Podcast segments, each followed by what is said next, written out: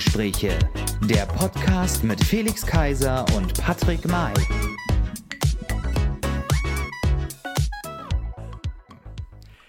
Hallo und herzlich willkommen, liebe Freunde da draußen. Hallo und herzlich willkommen zu einer neuen Folge der Regenbogengespräche, zu Folge Nummer 34. Und ja, beheißt Ihnen wieder herzlich willkommen. Und der Wurstmaxe aus der Lausitz, unser Curry King der Herzen. Hier ist Felix Kaiser. Hallo. Hallo. Ja, und wir begrüßen den berühmten Mann in der blauen Ecke, den Impfstoff gegen schlechte Laune. Hier ist der großartige Patrick May. Ja, also wir Felix, wir haben eine neue Folge. Es ist wieder viel passiert in der letzten Woche. Wir haben viele Nachrichten bekommen zu unserer letzten Folge mit Sabine Schumann, Blau, der Blaulichtreport in Anführungszeichen. Fiel mir gerade so ein. Ja. Ja, und natürlich auch, wir haben Aufruf, den Aufruf gestartet ähm, zu unseren Spielegeschichten, also Brettspiele, die ihr so mögt ähm, oder Gesellschaftsspiele, die ihr so mögt. Da haben wir schon einige Zusendungen bekommen, 30 Stück an der Zahl oder 32. Okay. Was ist alles Ähm, so dabei? Was, was sind die Spiele der? Also wenn ich mich, wenn ich jetzt überlege, warte, es war Mensch ärgere dich nicht wurde genannt, Spiel des Lebens, Monopoly wurde genannt, Andor, das habe ich ja reingestellt, da solltet ihr ja entscheiden ähm, zwischen, ob welches Spiel das ist, ob es Spiel des Lebens oder Andor ist, die Legenden von Andor, so, das wurde quasi, und einer hat Schach geschrieben, glaube ich. Mhm. Ja, mehr fällt mir gerade nicht ein. Aber all das, Felix, werden wir in unserer nächsten Folge natürlich weit und breit ähm, ausschlachten und darüber reden. Ich bin Genau. gespannt. Also bitte macht weiter. Äh, wir wollen noch weiter sammeln. Nutzt die Ja. nächste Woche noch, um uns Input zu geben auf allen bekannten Kanälen, damit wir eine lustige, bunte, interessante Sendung über das Thema Spiele haben. Ja, was haben wir noch? Die Zahlen Corona gehen runter, aber wir reden nicht über Corona, haben wir ja gesagt. Deswegen, äh, was aber traurig ist für mich, äh, ich bin ja ein großer Michael Fladley-Fan. Äh, Ah. Lord of the Dance, für diejenigen, die das nicht kennen, also ein Ableger von Riverdance. Und heute wurde leider äh, das schon zweimal verschobene Konzert in Berlin tatsächlich abgesagt. Ähm, Ja. Auf, äh, ja, es ist einfach abgesagt. Es gibt keinen Neu, äh, Neuversuch, zumindest nichts in Aussicht. Ja, wir haben aber, äh, Patrick, einen anderen Musiker, einen anderen Performer, wo wir ganz äh, froh und dankbar sind, dass es geklappt hat und der auch für uns heute performen wird. Wer ja, ist es? er ist uns live zugeschaltet aus Frankreich, obwohl er eigentlich Österreicher ist, denn ähm, er studiert zurzeit das Konzertfach Orgel an der Akademie des Supérieur de Musique de Strasbourg in Frankreich sowie an, sowie an der Kunstuniversität Graz bei Professor Ulrich Walter. 2019 absolvierte er das Studium Kultur- und Medienmanagement an der Universität in Hamburg und heute ist er bei uns direkt aus Straßburg zugeschaltet per Telefon. Herzlich willkommen, Lukas Hassler. Hallo Lukas, herzlich willkommen. Hallo. Hallo. Lukas, ich habe jetzt schon viel in, ähm, von dir so ein bisschen erzählt, um einen kleinen Einblick schon zu ähm, bringen, ähm, wer du so bist und was du so machst. Und ähm, wir wissen ja, und wir haben dich ja nicht aus, ähm, wir haben dich ja aus einem ganz bestimmten Grund zu uns eingeladen, denn du bist Organist, du spielst Orgel. Und da stellt sich natürlich für mich auch als ähm, im Vergleich zu Felix ähm, junger Mensch ähm, die Frage, äh, wie, wie man, ähm, wie kommt man in deinem Alter ähm, zum Orgelspielen? Das ist ja natürlich nicht selbstverständlich, denn ich habe früher mal, als ich ange, als ich kleiner war, habe ich mal mit Gitarre angefangen. Und ja, wie kommt man zum Orgelspielen? Das ist eine wirklich gute Frage. Also ich vergleiche das immer mit einer Integrationsmaßnahme. Und zwar, ich zog vor vielen Jahren gemeinsam mit meinen Eltern aufs Land. Und da gibt es ja verschiedenste Methoden, um sich im neuen Ortsgebiet sozusagen einzufinden, einzufügen. Und als kleiner noch Grundschüler hatte ich dann einen Sitznachbarn in der Grundschule eben und äh, der war Messdiener. Und somit Okay. startete ich dann meine Karriere im geistlichen Sinne, also als Messdiener. Und äh, ja, das entwickelte sich dann irgendwann. Ich spielte auch Klavier parallel dazu.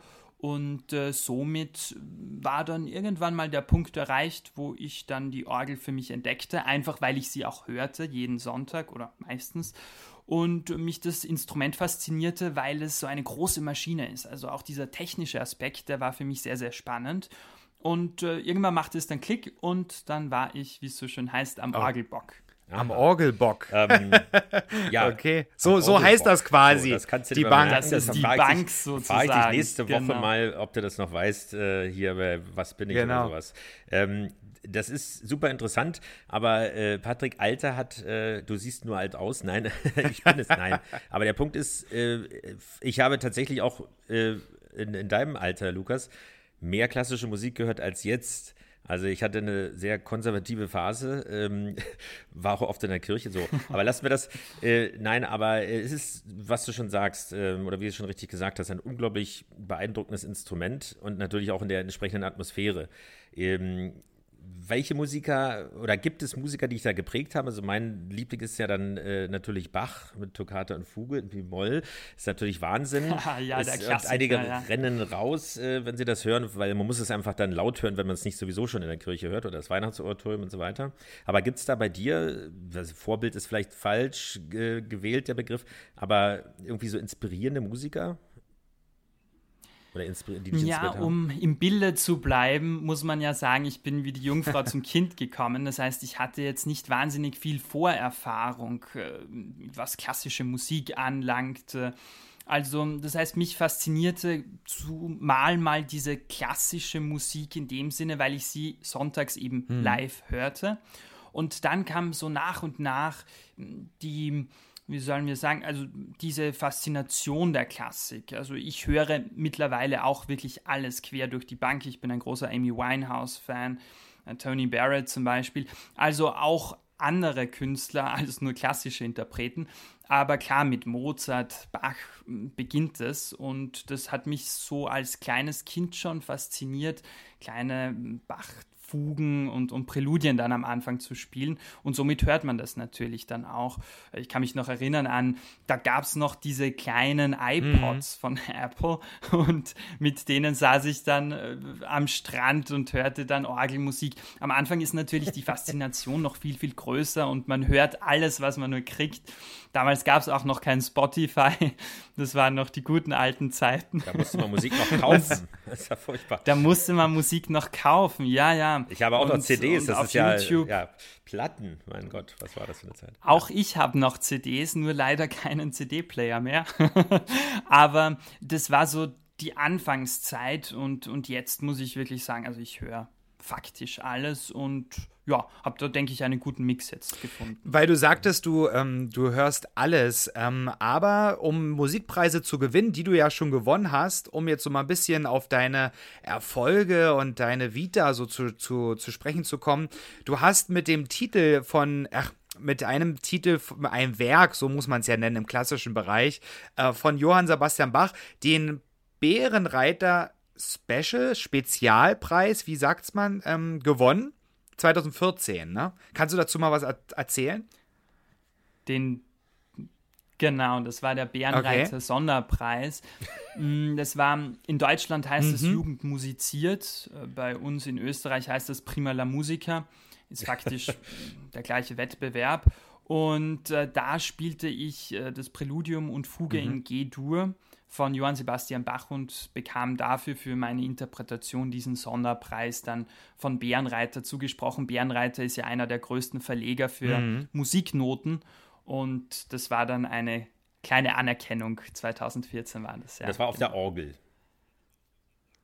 Das war auf der Orgel. Ich spielte da den Wettbewerb 2014 ähm, in Wien an der Musikuniversität in Wien und bekam dafür dann diesen mhm. Sonderpreis. 2000, ähm, jetzt, oh, jetzt will ich nichts Falsches sagen, 2019? Nee, wann hast du, ähm, wann hast du den, ähm, dein, dein Masterstudiengang ähm, in Hamburg abgeschlossen? Denn du hast äh, Kultur- und Medienmanagement studiert. An der Universität in Hamburg, ne? Ja, das ist eine gute Frage. Ja, genau. In Hamburg. Ich kann das genaue Jahr gar nicht mehr sagen. Ich glaube, es war 2019. Ja, es war auf jeden Fall im Januar, das kann ich sagen. Ich denke, es war Januar 2019. Und ich war auch sehr, sehr oft in Hamburg, habe die mhm. Stadt auch lieb gewonnen. Also ich mag diese nordische Mentalität auch. Wiewohl ich ja immer nur zu Schlechtwetterphasen dort war. Ich kam ungefähr ja, im Oktober hin und spätestens im Mai war ich wieder zurück in Österreich. Das heißt, ich hatte die schlechteste Zeit mhm. des Jahres, lernte es aber trotzdem sehr zu schätzen. Und da war ich eben an der Universität und Gen ja, genau. Mhm. Oder in Salzburg würde man sagen, der Schnürlregen. Also es regnete permanent, den, es war kalt und es ging der Wind. Zu den witzigen Begriffen, die, die österreichische äh, Mundart sozusagen Schn kommt man gleich. Schnödelregen, genau. ähm, wir wissen ja, also du hast quasi in Hamburg auch studiert, in Deutschland und bist selber Österreicher, studierst ähm, an der Universität für Musik und Darstellende Kunst in Graz. Ähm, im Bereich, also Orgel, das Fach Konzertfach Orgel und bist aber derzeit, und das ist, wissen vielleicht jetzt unsere Hörer nicht, aber ihr erfahrt es jetzt, das ist nämlich unsere erste ähm, internationale Aufnahme, denn du bist derzeit gerade in diesem Augenblick in Frankreich, in Straßburg. Bei Uschi. Das ist korrekt. Ja, in der Hauptstadt Europas, äh, in Frankreich, an der deutschen Grenze natürlich. Aber ja, ich bin hier und mache hier ein Auslandsjahr mhm. und kam im August nach Frankreich und werde noch bis Juli hier bleiben und studiere hier an der Akademie für Musik und setze hier mein Orgelstudium fort. Wunderbar. Du weißt ja, wir sind ja auch politisch engagiert. Äh, du bist es in der Musik vor allem. Ähm, Social Media ist das Stichwort. Wir sind ja begeistert gewesen weil wir haben von drüber gesprochen, wann hört man klassische Musik? Klassischerweise, haha, kleines Wortspiel, äh, erst wenn man älter weiße Haare hat, wie auch immer, äh, ein Glas Rotwein trinkt und im, im Sessel ein, ein, haptisches Buch liest und so weiter hm. und äh, der, der, Kamin knistert und so weiter, das sind so die Vorurteile, äh, oder in die Oper geht.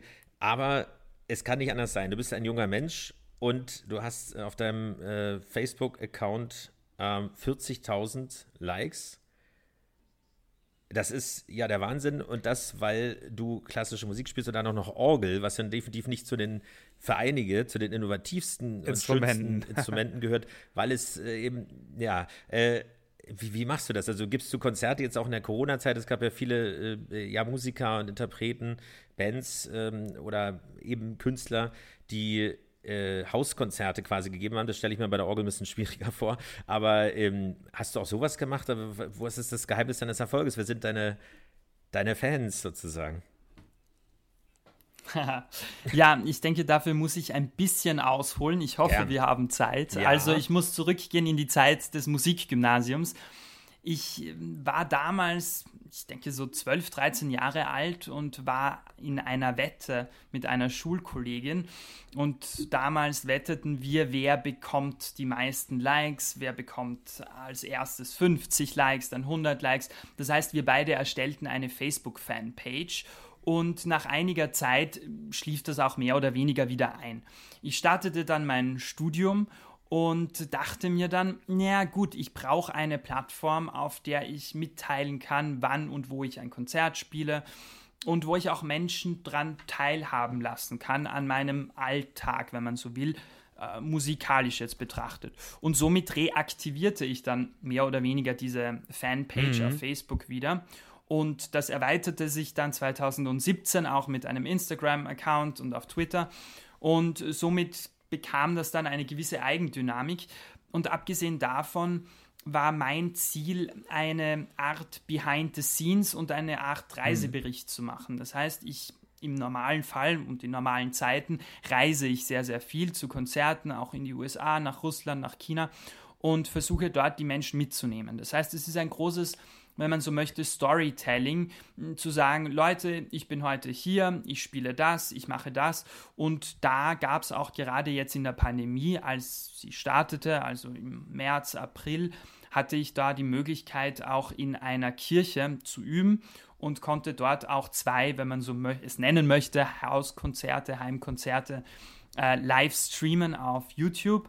und war natürlich jetzt auch sehr dankbar für meine große Community, weil gerade in der jetzigen Zeit, wo es nicht möglich ist, äh, sich mit Menschen echt zu treffen, zu reisen, da macht natürlich dieses Online-Marketing, ähm, auch dieses Online-Präsentsein viel mehr aus und hilft mir natürlich, meine Fans und Freunde noch direkter zu erreichen. Das heißt, in der Krise, als es dann losging, das war so im April, startete ich dann auch mit Hauskonzerten und war da am Anfang auch ziemlich erfolgreich. Man darf aber jetzt nicht vergessen, dadurch, dass es jetzt schon fast ein Jahr andauert und dass wir schon fast ein Jahr Lockdown äh, an, Lockdown aus und, und so weiter haben, gibt es auch eine gewisse Ermüdung auch an Online-Angeboten. Das merkt man schon. Mhm. Aber nichtsdestotrotz bin ich sehr, sehr froh, dass ich schon vor der Krise einfach diese Online-Plattformen hatte. Ja. Also wir finden es total spannend, dass du ähm, da so, ähm, so, so weit auch schon bist, ähm, gerade gerade wirklich mit diesem, mit diesem Instrument Orgel. Das ist ähm, wirklich verrückt, weil das wirklich ja, so wie wir beide das ähm, auch festgestellt haben mit Felix, auch als wir uns auch im, im, in der Vorbereitung ein bisschen unterhalten haben, Orgel ist halt ein klassisches Instrument. Klassik ist jetzt in der heutigen Zeit natürlich nicht mehr so beliebt, bei der Jugend vor allen Dingen. Ähm, und da dann schon so viel Follower zu haben, ähm, ist natürlich auch super grandios. Natürlich wahrscheinlich auch, weil Österreich da noch ein bisschen mehr geprägt ist, glaube ich. Ähm, oder? meine, ja, es stimmt einerseits, dass Österreich sicherlich eine Art Kulturstaat ist, eine sozusagen Soft Power, wenn man so will. Mm, wir stecken ja wirklich auch viel Geld in, in, in die Staatsoper, in das mhm. Burgtheater und so weiter, also auch in diese großen Kulturtanker. Aber nichtsdestotrotz glaube ich nicht, dass die Zeit der klassischen mhm. Musik vorbei ist. Ganz im Gegenteil. Ich erinnere mich da zum Beispiel 2018, 2019 spielte ich einige Konzerte in Russland und da war das Publikum äh, teilweise jünger als ich und da waren die Hallen mhm. einfach voll. Der Nachbarhalle das heißt, spielte Modern Talking. Ne? ja, genau. es kommt dann immer darauf an, wo man sich gerade befindet. Aber natürlich ist es klar, dass eine Lady Gaga äh, bei der Jugend besser ankommt äh, als jetzt Orgelmusik, klassische. Aber mein Ziel ist es auch, die Orgelmusik in gewisser Weise zu entstauben und, und sie vor allem auch zu erklären. Das heißt, wenn ich zum Beispiel Konzerte spiele, versuche ich auch Themen äh, zu erklären, währenddessen ich dann spiele, während des äh, Konzerts auch das Programm durch das Programm zu führen, eine Art roten Faden zu geben. Und ich denke schon, dass das auch die Klassik bis zu einem gewissen Grad entstaubt, weil wir das ja normalerweise gewohnt sind. Ähm, das Orgelkonzert beginnt, jeder ist ganz still, ähm, der Organist spielt dann irgendwie, keine Ahnung, eine Stunde und danach gibt es verhaltenen Applaus, weil niemand weiß, war das jetzt das letzte Stück oder kommt da noch was? Oder, oder war das jetzt mhm. gut? Oder also es kennt sich faktisch niemand aus. Ja. Ja. Genau, war das jetzt gut oder nicht? Ach ja, das ist schwere Musik und großes Sausen und Brausen. Und deswegen denke ich, dass diese Erklärung einfach auch wichtig ist und dass das auch, wenn man so möchte, eine Art ähm, Alleinstellungsmerkmal ist, dass ich versuche, diese vermeintlich anspruchsvolle Musik auch den Menschen näher zu bringen, indem ich einfach viel erkläre. Ja. Und das hilft und das kommt offensichtlich auch bei den Menschen gut an. Was mich äh, in dem Zusammenhang auch wirklich begeistert ist, äh, ich habe äh, oder wir haben uns äh, den einen ORF-Film äh, oder Beitrag äh, über dich angeschaut, der sehr interessant war, der mhm. ja auch die Geschichte, auch vieles, was du schon gesagt hast, ja auch äh, nochmal darstellt. Sehr empfehlenswert. Werden wir auch äh, in den Shownotes verlinken. Ähm, das ja beim Orgelspiel, dass man erst mit den Händen anfängt. Ich habe ein bisschen Klavier gespielt, es steht ja auch ein Klavier. Wir hatten ja auch schon mal einen Pianisten zu Gast in, im letzten Jahr, äh, der dann auch hier eins zum Besten gegeben hat. Dazu kommen wir später noch bei dir. Aber der übrigens auch eine große russische Community hat, obwohl er auch sehr viel Klassik spielt. Ja, aber ähm, was ich dabei gelernt habe, das wusste ich tatsächlich noch nicht. Ich wusste schon immer, dass man auch beim, beim Orgelspiel auch mit den Füßen einsetzt oder beziehungsweise spielen muss, aber dass man erst mit den Händen anfängt, also quasi Klavier kann jeder so ungefähr und dann geht es richtig los. Und äh, das dabei auch noch die Koordination behält und zwischendurch noch ähm, äh, irgendwelche Register zieht, daher kommt ja auch das Zitat letztendlich oder die, der Ausspruch. Ähm, äh, also das ist wirklich bemerkenswert und in welchem Alter du es letztendlich dann auch schon zur Perfektion gebracht hast. Und ich dachte dann immer, wir haben vorhin schon drüber gesprochen, das ist das perfekte Workout, also scheiß auf Fitnessstudio und Ja, du solltest anfangen mit Orgel spielen, ja, Felix. Ist, also aber ich meine, der Dom ist ja leer. Du, also ähm, so, ja, das, das stimmt. Corona-bedingt äh, kannst du dort äh, jetzt dein Workout machen. Einfach hinjoggen und dann noch mal ein bisschen an der Orgel ähm, äh, steppen. So Aber äh, du, du hast in dem ORF-Video im, im Intro irgendwie gesagt, also man braucht ein paar Jahre, um Klavier zu spielen, ja, um die Hände quasi zu bedienen. Und dann kommen erst nach einigen Jahren dann die Füße dazu. Aber du warst da schneller. das ist ein wirkliches Workout. Ich denke, ich sollte meine, meine Instagram-Page zu einem Fitnessblog umwandeln. Ja, Kurse anbieten. Orgelkurse. ja, Kurse anbieten, genau. Na, es ist tatsächlich ein gutes Workout. Ähm, es ist faktisch wie Sport. Denn, mm, und viele Frauen werden das vielleicht wissen, zum Thema Beckenbodentraining, man muss tatsächlich gut im Becken sitzen, um das Gleichgewicht zu halten. Denn man spielt, und das meinte ich auch mit dem Erklären, ich versuche ja auch die Orgel als Instrument zu erklären, man spielt tatsächlich ja oftmals auf mehreren Manualen, also auf mehreren Tastaturen, die sich übereinander befinden. Mhm und ist somit natürlich instabil. Ein Pianist hat die beiden Füße noch, mit denen er sich am Boden abstützen kann, um somit ein gutes Gleichgewicht zu haben. Das hat ja der Organist nicht, weil der muss natürlich auch seine Füße fürs Pedalspiel verwenden. Ja. Und somit musst du tatsächlich sehr gut im Becken sitzen, um ein Gleichgewicht zu haben, um deine Füße noch flexibel ähm, bewegen zu können. Mhm. Und ich sage dann oftmals, man kann das auch sehr leicht nachstellen, wie, wie sich Orgelspielen anfühlt. Man setzt sich einfach auf einen Stuhl und äh, winkelt seine Füße, hebt seine Füße an, winkelt sie ab und bleibt einfach 50 Minuten so sitzen. Dann sieht man, dass das in die Bauchmuskulatur geht und äh, dass das ein gutes Workout ist. Also nach einer gewissen Zeit des Übens ja, also können sich schon die ein oder anderen Beschwerden einstellen. Also gehen wenn man, wir, wenn man nicht warm, also sich vorher aufgewärmt hat. Also gehen wir quasi davon aus, von deinem oberfreien Badewannenfoto mit deiner ähm, pla aktuellen Platte, genau kommt dann demnächst ein Instagram-Foto ähm, oberkörperfrei mit der davor und danach. Nach zwei Stunden Orgelspiel. Genau, das auf jeden Fall. Ähm, nach zwei Stunden Orgelspiel sieht man dann ja. einen perfekten Sixpack, natürlich, klar. Also es ist nur das Orgelspiel. Also vergesst ja. alle Fitnessriegel, alle Fitnessstudio-Besucher spielt Orgel und, und ja und, und wenn du das Body, überzeugend das als wenn du das überzeugend als Insta-Story ähm, postest, so wie das die anderen Influencer machen, kauft euch diesen Riegel, kauft euch diesen Shake, danach es gehört, könnt alles vergessen. Ähm, äh, solltest du das vielleicht anbieten? Nein. Ähm, wo wir doch bei ähm, Sixpack sind. So sind wir bei dem Thema Träume und Ziele. Unsere Träume ähm, und, und, Ziele sind es ähm, wahrscheinlich ähm, ein, ein wenig in die Richtung deiner Figur zu kommen. Wir werden es nicht ganz schaffen aufgrund der ähm, unserer ähm, Statur und Genetik Knochen, und des genau. Körperbaus. Ähm, aber genau und die und die schweren Knochen genau. Nein, jetzt aber wieder zum Thema zurück. Ähm, deine Träume. Ähm, als, als Musiker natürlich hat man ja auch Träume und ähm, Ziele, vor allen Dingen auch als Mensch, vielleicht auch sogar in dieser schweren Pandemie, die wir gerade hier erleben. Ähm, was, was bewegt dich so oder was ist so dein Ziel in der Zukunft? Wo möchtest du hin als, als Mensch, als Lukas, ähm, aber auch als Künstler? Ja, das sind sehr gute Fragen, die man sich auch immer wieder stellt, besonders jetzt in der Krise weil man natürlich wissen muss, dass man zuvor, als die Welt sozusagen noch auf 100 Prozent lief, wir ja uns doch alle viel in der Zukunft schon geistig auch bewegt haben. Also ich wusste, wo spiele ich ein Konzert 2020, 2021. Man plant oft zwei, drei Jahre äh, im Voraus. Und das ist jetzt auf einmal nicht mehr möglich. Das heißt, der schnelle Trip nach New York, ähm, den ich jetzt gerne unternehmen würde, von Paris aus nach New York, ist man in sechs Stunden, aber das geht nun mal nicht. Das bedeutet, die wesentlichen Werte, die man zuvor hatte oder die ich auch zuvor hatte, nämlich viel zu reisen, viele Konzerte zu spielen, viele Menschen kennenzulernen, sozusagen, dass die Welt kleiner wird, äh, die sind jetzt über den Haufen geworfen worden, einfach durch dieses klitzekleine Virus.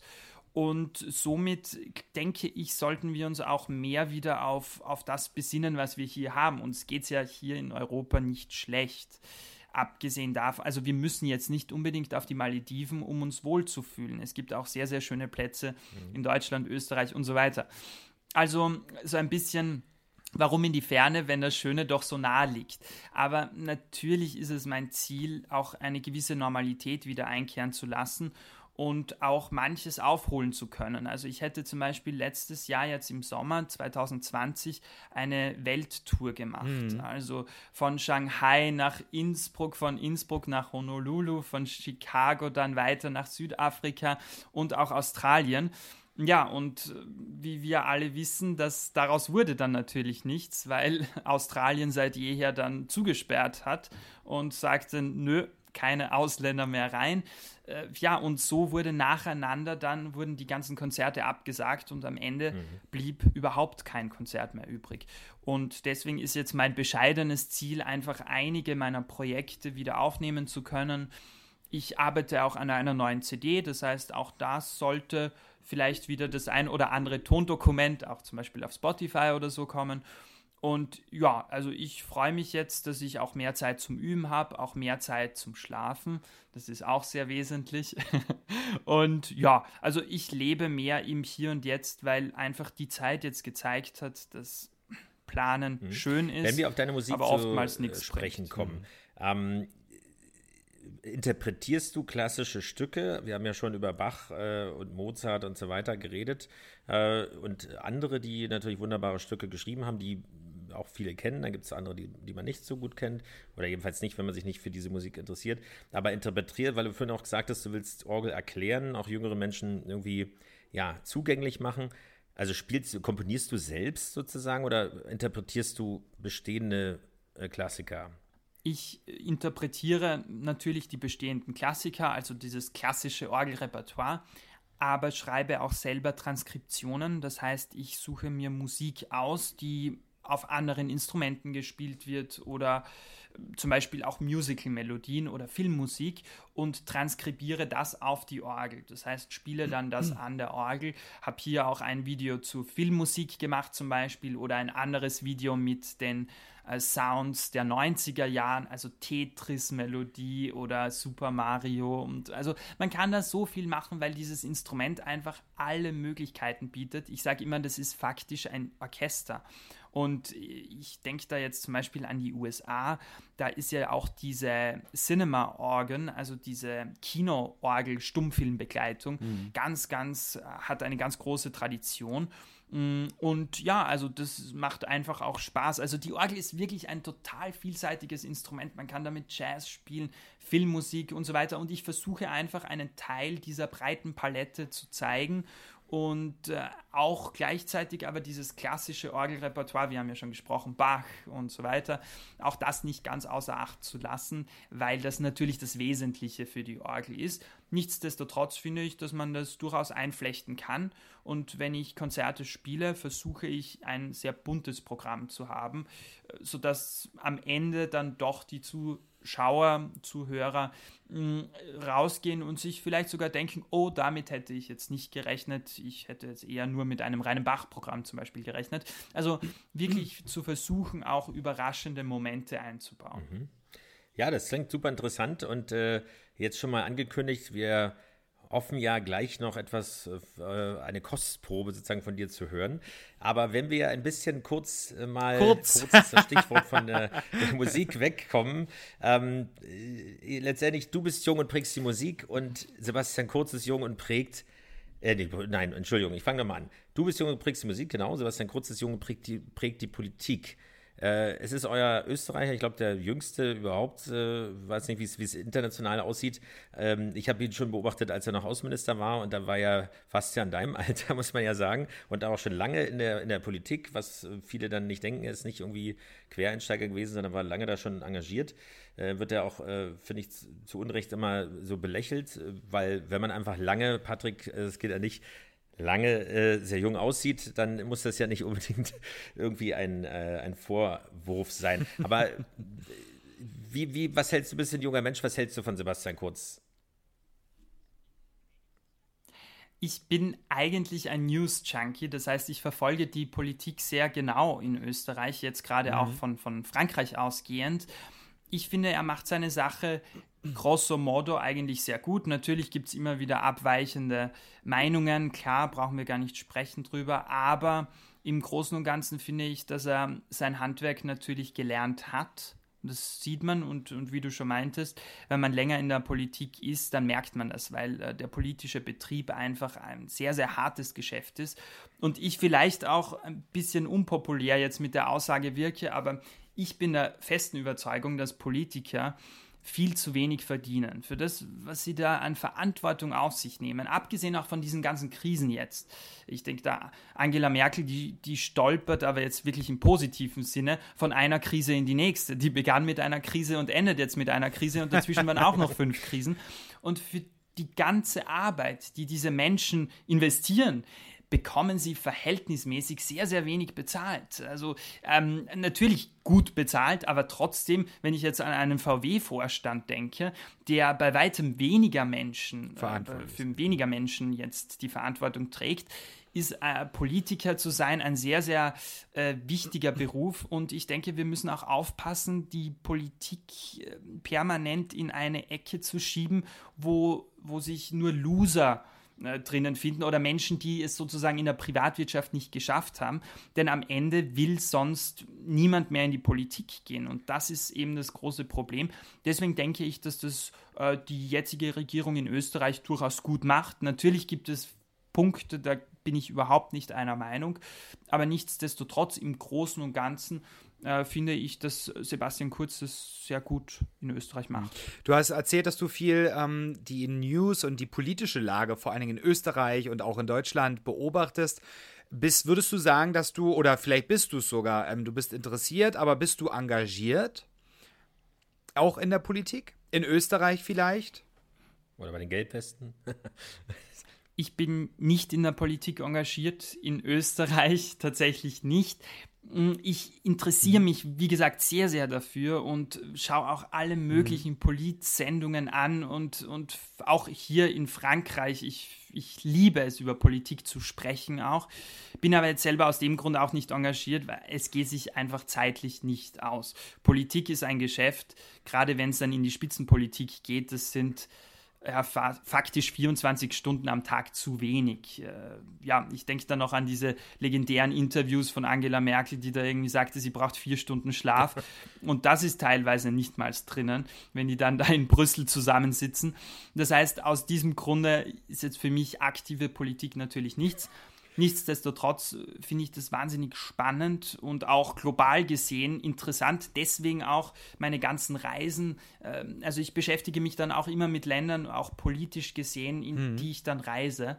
Und äh, ja, das macht mir, wie gesagt, sehr viel Spaß. Ist sozusagen ein kleines Hobby von mir. Ja, das ist ja äh, sehr, sehr wichtig in der heutigen Zeit, weil ähm, ich weiß nicht, wie es in Österreich ist, aber in Deutschland merken wir, dass, dass nicht nur aufgrund der Krise, sondern auch schon, also der, der Pandemie, dann auch schon davor im Prinzip ähm, die, die Stimmung sozusagen, das Klima, das gesellschaftliche, äh, wenn man unterschiedlicher Meinung ist, gerade in der Politik, äh, unglaublich rau geworden ist. Man hat natürlich immer den Eindruck, dass alles schlimmer geworden ist. Ich glaube, diesmal ist es wirklich so. Natürlich auch äh, verbunden mit den sozialen Netzwerken ähm, ist das schon bedenklich. Und dazu, damit man im Prinzip nicht nur Schlagzeilen aufschnappt, ist es eben wichtig, auch hinter die Fassade zu gucken. Und äh, gerade als junger Mensch ist es natürlich erst recht wichtig, äh, irgendwie den Zusammenhang zu erkennen. Das ist schön zu hören, dass äh, nicht alles scheißegal ist. Da gab es ja auch mal eine Generation, die das so gesehen hat. Aber Ähm, wir sind, wie du ja. ja. gemerkt hast, das war jetzt gerade ein ernster Einschub, äh, deswegen passt der Übergang nicht ganz, aber äh, eigentlich doch äh, versuchen wir das Ganze immer ein bisschen lockerer zu nehmen. Also wenn man unsere Sendung verfolgt hat, äh, auch im letzten Jahr vor allem, äh, dann haben wir die Krise auch als Chance genommen. Nein, das ist ein platter Spruch. Nein, aber wir haben versucht, das Beste daraus zu machen. Das war ja auch unsere Motivation überhaupt sowas zu machen, dass wir sagen, was können wir machen? Genau. Man kann genau. sich nicht mehr treffen, man kann keine Veranstaltung machen. Wir sind ja immer sehr engagiert, äh, auch rauszugehen, äh, teilzunehmen, sich zu zeigen, auch für ja, für Rechte zu kämpfen, bei uns, in unserem Fall ja für die LGBT-Community auch, äh, sich politisch zu engagieren, zu diskutieren. Mhm. Und mit einmal fiel das alles weg. Und da muss man eben schauen, okay, also den Kopf in den Sand stecken ist nicht, äh, ebenfalls für uns nicht und äh, für dich offensichtlich auch nicht und das ist toll. Und da kann man vieles machen, um das Ganze etwas äh, ertragbarer zu machen. Stichwort Humor, weil, dazu muss ich sagen, du bist Österreicher und äh, unser Produzent Sebastian, mein Freund und Lebensgefährte und ich lieben euer Willkommen Österreich. Im ORF, wo kommt das? ORF 2, ORF 3, ORF 1? So, äh, guckst, guckst ORF 1, ja. ORF genau. Aber also ORF 1 ja, ist das genau. eigentlich das ältere Publikum, oder? Das war, ORF 2 ist eher das äh, ZDF sozusagen. oder wie war das, die Aufteilung bei euch? Nö, ORF 2 ist das ZDF, ja, ist das ZDF und ORF 1 ja, ist das sozusagen der kleinere Kanal für das okay. hippe Aber schaust du die Sendung? Wir mal so. ja, also ich schaue die Sendung mhm. sehr gerne sogar und hatte auch viel Freude damit, weil ich auch vielmals äh, mir dachte, ja, die gerade Maschek zum Beispiel machen da wirklich einen sehr guten Job, auch politisch gesehen, weil sie die eben Politik auch aufs Korn nehmen, sehr pointiert oftmals äh, diese Videos auch bearbeiten und auch Grissemann und Stermann sozusagen die Heute-Show, wenn man so möchte, in Österreich sind, eine Institution, ich denke, die haben schon an die 500 Folgen jetzt produziert, einmal die Woche, immer dienstags. Und äh, ja, also für mich als politisch Interessierten ist diese Satire-Sendung natürlich was Tolles, weil man auch die Zusammenhänge dann versteht. Aber teilweise natürlich muss man sich mit der Innenpolitik auseinandersetzen, um auch ich kenne sie alle, Pamela, Pamela Rendi-Wagner. Nichtsdestotrotz schaue ich sogar hier in Frankreich auch. Sehr schön, weil ich sage das deswegen, weil ähm, es ist schon ein Vorbild für uns. Wir sind natürlich nicht Bewegbild, noch nicht. Ja. Aber es ist toll, wie man ernste Inhalte ähm, humoristisch rüberbringen kann. Das ist, finde ich, eine ganz große Kunst, dass das funktioniert. Wir haben keine äh, Autoren und Redenschreiber und so weiter, aber ähm, ich weiß nicht, wie es dort ist, aber so oder so, es kommt super authentisch rüber und es macht einfach Spaß zuzugucken. Äh, eine Band müssen wir auch irgendwann mal einführen, vielleicht können wir sie erstmal virtuell einspielen, aber es ist einfach toll und ich finde es total entspannt. Klar geht es auch um Innenpolitik, genau. das ist auch mal ganz, äh, ganz interessant, aber äh, auch die, die außenpolitischen Sachen werden nicht so bierernst rübergebracht und finde es total unterhaltsam. Also eine tolle Geschichte. Ein zweites Format, ähm, du kennst ja, es ist ja äh, auch größtenteils auch eine Co-Produktion auf ähm, ARD und ORF, das Flaggschiff des deutschen Fernsehens sozusagen im Krimi-Bereich, den Tatort. Und da muss ich nochmal ein Kompliment sagen. Ähm, also auch da, mein Freund und ich sind äh, absolute Fans von Bibi und Moritz, sind Tatort, Tatort aus Wien, aus Österreich. Schaust du Tatort? Mit, also in dem Fall mit Krasnitzer und Nein, ich habe tatsächlich in meinem Leben noch nie einen Tatort zu noch Ende nie. gesehen. Ich weiß, das ist ein sehr, sehr starkes und großes Verbrechen. Ich weiß, ich hoffe, es wird jetzt nicht geahndet. Ich, ich sage immer, ich kenne es theoretisch. Das ist aber also überhaupt nicht schlimm, Lukas, denn ich schlafe ein. Ach, sehr gut. Ja, gut, dann bin ich nicht der Einzige. Aber die Top, die, die haben ja wirklich Top-Quoten. Und äh, wie gesagt, ich liebe äh, Harald Krasnitzer und Adele Neuhauser sind sowieso zwei Top-Schauspieler und freue mich natürlich, wenn der österreichische Tatort so gut ankommt, eben ein Millionenpublikum, ja, in, auch in Deutschland hat. Aber ich persönlich bin jetzt nicht so, ich, der Krimiseher. Ich liebe True Crime Podcasts, aber ich schaue keinen Tatort. Das tut mir leid. Da kann ich leider nicht mit dienen. Kein Problem, ja. Äh, ihr macht es ja nur für Deutschland, das passt schon. Ob, also ob, obwohl, ich, obwohl ich tatsächlich sagen muss, dass äh, die, die, der Tatort, ich glaube, so in den letzten zehn Jahren ähm, so ein, naja, also so ein kleines, ähm, so eine kleine Verjüngungskur Absolut. bekommen hat, denn also der gibt es ja schon viele, viele, viele Jahre und in den letzten Jahren hat er auch sehr viel Anklang beim jüngeren Publikum bekommen. Also ich kenne zum Beispiel Bars auch in der Stadt Osnabrück, wo ich früher mal gelebt habe ähm, und studiert habe. Da gab es eine Bar, dort wurde regelmäßig Public Viewing gemacht sonntags und hat man sich zusammen Tatort, den Tatort denkst, was auf Twitter also, los ist, wenn, deswegen äh, wenn muss ich sagen, der Tatort läuft. Also da wird äh, jede, jede Handlung und von wegen, äh, die ist es gewesen, die ist die Mörderin, da wird alles kommentiert und Wahrscheinlich treffen die sich alle jetzt ja, bei Clubhouse genau. oder so. Unglaublich. Ja, ich musste auch, jetzt weiß ich, warum ich einen Twitter-Account habe. Ich muss da das nächste Mal unbedingt mal reinschauen. Sonntags läuft der doch, oder? Ja, sonntags 2015. Also immer, immer also sonntags. Ich könnte ja auch nicht Willkommen Österreich sehen ohne immer sonntags, ohne aber ähm, deswegen kannst du umgekehrt auch in Frankreich inzwischen ist das ja aufgehoben, dass man das sozusagen sonst nicht sehen kann. Das war immer sehr ärgerlich für alle möglichen Formate. Ähm, aber das ist alles möglich. Also kein Problem. Schau mal rein, was äh, ja. deine Landsleute Danke für den dort. Tipp, das mache ich. Ja. so. Lukas, wir, wir freuen uns natürlich, ähm, dass du auch aus Frankreich jetzt bei uns warst. Wir sind jetzt langsam am Ende unserer ähm, neuen Folge mit dir. Wir freuen uns, dass du Gast warst. Wir haben sehr viel über dich erfahren, über, über, das, über dein Instrument. Ähm, das ist ja auch, Orgelspielen ist so ein, ein, ein Lebensprojekt, glaube ich, weil du ja auch sagst, man braucht sehr viele Jahre dafür, um ähm, das richtig spielen zu können. Ähm, so wie halt auch Politiker eine Lebensaufgabe haben, wenn sie ähm, ein Land führen wollen. Aber zum Abschluss haben wir immer mit unseren Gästen ein Frage-Antwort-Spiel. Ach, schön. Und mit dem wollen wir jetzt auch quasi in den Abschluss äh, unserer Folge starten und gehen. Und Felix wird dir jetzt die erste Frage stellen. Du kennst das ein bisschen. Wir haben im Vorgespräch haben wir das dir schon ein bisschen erklärt, wie es jetzt laufen wird. Und ja, wir sind gespannt, für welchen Begriffe du dich entscheidest als ähm, Österreicher, Wahldeutscher, äh, als du bei uns studiert hast, aber jetzt auch Wahlfranzose äh, quasi in Straßburg. Los geht's. Sommer oder Winter? Sommer, eindeutig Sommer. Sommer, Sommer, ja. Okay, Berge oder Meer? Am liebsten tatsächlich Sonne, Strand und Meer oder Stadt. Und wo? Aber da ich mhm. am Land aufgewachsen bin, mitten in den Bergen in Österreich, ist es ja. vielleicht auch ein Komplex, dass man einfach dorthin will, wo man nicht aufgewachsen ist. Ähm, ja, äh, nichtsdestotrotz fahre ich sehr, sehr gerne Ski äh, ja, ich hatte sogar mal so Ambitionen, Rennen zu fahren oder ich fuhr sogar Rennen, aber daraus wurde dann nichts. Also eindeutig Sommer, weil wir, mir ist im Winter immer kalt. Es ist sehr banal, aber ich habe immer kalte Hände und Füße und habe keine Lust drauf. Deswegen Sommer. Des, deswegen wahrscheinlich auch die Kombi ähm, Sommer und Meer, also das passt schon auf alle Fälle. Aber Wasser ist auch kalt, genau.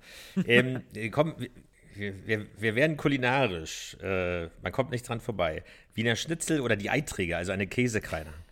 Oh, man kann ja nicht sagen beides. Hm, hm, hm. Dann bin ich tatsächlich beim Wiener Schnitzel. Obwohl so eine Eitrige mit einem 64er Blech in Wien, das ist auch eine schöne Geschichte. Aber nein. So Eitrige, ja. Wiener Schnitzel. Okay, ich, ich bin ja ähm, leidenschaftlicher Hundebesitzer und äh, deswegen auch die Frage, weil es mich einfach interessiert. Ich weiß, es ist natürlich schwierig, wenn du hin und her springst ähm, zwischen den Ländern quasi, den Ländergrenzen. Aber auch dich, an dich die Frage richtet: äh, Hund oder Katze? Damit habt ihr jetzt ein ganz wichtiges Thema für mich angesprochen. Ich bin ein abgöttischer Hundeliebhaber. Ich wünsche mir seit jeher einen Hund. Yes! Aber natürlich mit meiner Reisetätigkeit lässt sich das nicht vereinbaren. Aber ich würde liebend gerne einen Hund haben. Entweder einen Pomeranian oder einen Samoyeden. Aber ja, also für Hunde gebe ich alles. Hunde, Hunde, Hunde. Was, was, äh, Patrick, du kennst es wahrscheinlich, aber was, mhm. ähm, was sind das für Rassen oder wie? Pomeranian, wie er das gesagt hat, ähm, das sind so, ähm, so kleine, die sehen so ein bisschen aus wie so ähm, Spitze, so würde ich es mal sagen. So Teddybären. Ähm, aber die haben anderes, genau, die haben aber ein anderes Fell, die sieht man oft auch in, in Videos, YouTube-Videos oder Instagram die, ähm, ich sag's mal so, die High Society äh, der Influencer ähm, auf der ganzen Welt, die haben diese kleinen, ähm, süßen ähm, Teddybär-Hunde quasi. Und der andere? Äh, das kann Lukas eher sagen, dass ähm, tatsächlich die, ich, ich kenne den Namen, aber ich habe kein Bild vor mir. Ich weiß nicht, wie die aussehen. Samoyeden, das sind mm, so ähnlich wie Huskies. Also ich bin jetzt kein wirklicher Hundeexperte, aber die sind sehr, sehr wuschelig, sehr groß, sehen aus wie Huskies eigentlich oder besser wie so, ja, wie soll man sagen, so Eisbären eigentlich. Die ganz großen. Die Eisbären also, unter ja. den Hunden. Ganz also süß wirklich und groß. sehr, sehr süß und groß und knuffig und das sind wirklich ganz große. Ich denke mir, entweder einen wirklich großen Hund oder Ja. so einen Handtaschenhund. Also entweder oder ist hier die Devise. Chihuahua oder ein Schautschau. Ja. Ähm, Oh Gott. Jetzt sind wir hier durcheinander gekommen in der Liste. Wer ist jetzt dran? Ja, also der alte die Mann ist durcheinander verwechselt, weil ich gekommen mit nichts mehr unserem sehe. Skript, Ja, aber genau, er kann nichts mehr sehen und naja, ist ja nicht so schlimm, aber der Felix hat die letzte Frage, die letzte, Felix, dort, die dort Die steht. letzte. Ja, Genau. Klassik oder Moderne? Moderne. Deswegen spielst du doch Orgel, genau. Damit sind wir am Ende. Und jetzt kommt das Entscheidende, nachdem, oder bevor, so rum, bevor Patrick noch äh, die Abschlussworte sagt, äh, sage ich noch mal was. Wir hören jetzt von dir eine, wie vorhin schon angekündigt, eine kleine Kostprobe. Also, wir haben gelernt, äh, ein unglaublich tolles Instrument. Es muss nicht eingestaubt sein oder es ist überhaupt nicht eingestaubt. Und lasst euch gehen, wollte ich fast sagen. Nein, entspannt euch und äh, genießt die tollen Töne. So, Patrick, und jetzt kannst, darfst du noch was sagen. Okay, Lukas, toll. Ähm, vielen, vielen Dank, ähm, dass du bei uns warst, dass du den Spaß hier mitgemacht hast, während Corona natürlich auch Teil unserer Sendung zu sein aus Frankreich, aus Straßburg. Das hatten wir, wir haben ja gesagt und unserem Publikum und Hörern versprochen, dass wir neue Sachen ähm, mit einbringen und unter anderem auch Gäste quasi aus dem Ausland. ähm, vielen, vielen Dank. Wir haben viel über dich erfahren, ähm, über das Instrument Orgel und dass du das uns auch ein bisschen schmackhaft gemacht hast. Also das nächste Mal, wenn ich in der Kirche bin, auf einem Gottesdienst, äh, dann werde ich da mal ein bisschen genauer hinschauen und vielleicht Das ist 2025. manchmal, manchmal wahrscheinlich, ja, so wahrscheinlich wird das so sein. Aber ich werde mir da mal die Orgelspieler ähm, mal ein bisschen genauer über, unter die Lupe nehmen, ob die auch Sitzen ein Sixpack haben. Ich glaube leider eher nicht. Äh, wahrscheinlich nicht. Meistens sind ja, ist es ja auch die ältere Generation, die da dran sitzt, auf dem Bock, so wie du, wie, wie du es uns Zum schon. Orgelbock, ähm, der Orgelbock. Du hast es schon vergessen, ja. Der Bock Genau, ist, äh, genau. ist ja, ist ja äh, der Bock Ein neues ist Vokabel, beim LKW ja. vorne Hm. drauf. Beim Der Sport. Der Bock Nee, äh, ist nee, beim nee. Sport. Ja, das auch. Ja. Ja, genau. Aber ähm, vielen, vielen Dank, Lukas, dass du da warst. Wir freuen uns ähm, natürlich auch, wenn du auch unsere Folge auch likest, ähm, beziehungsweise auch teilst. Da sind wir natürlich ähm, sehr gespannt, weil wir würden noch tierisch gern mehr Hörer aus Österreich auch haben. Ähm, und ja, Können auch vielen Dank. 40.000 sein, kein Problem. genau, vielen, vielen Dank, dass du da warst. Und jetzt. Äh, Ja, danke schön für die Einladung. Das war sehr, sehr schön. Ich freue mich. Danke. Vielen Dank. Und jetzt bitte.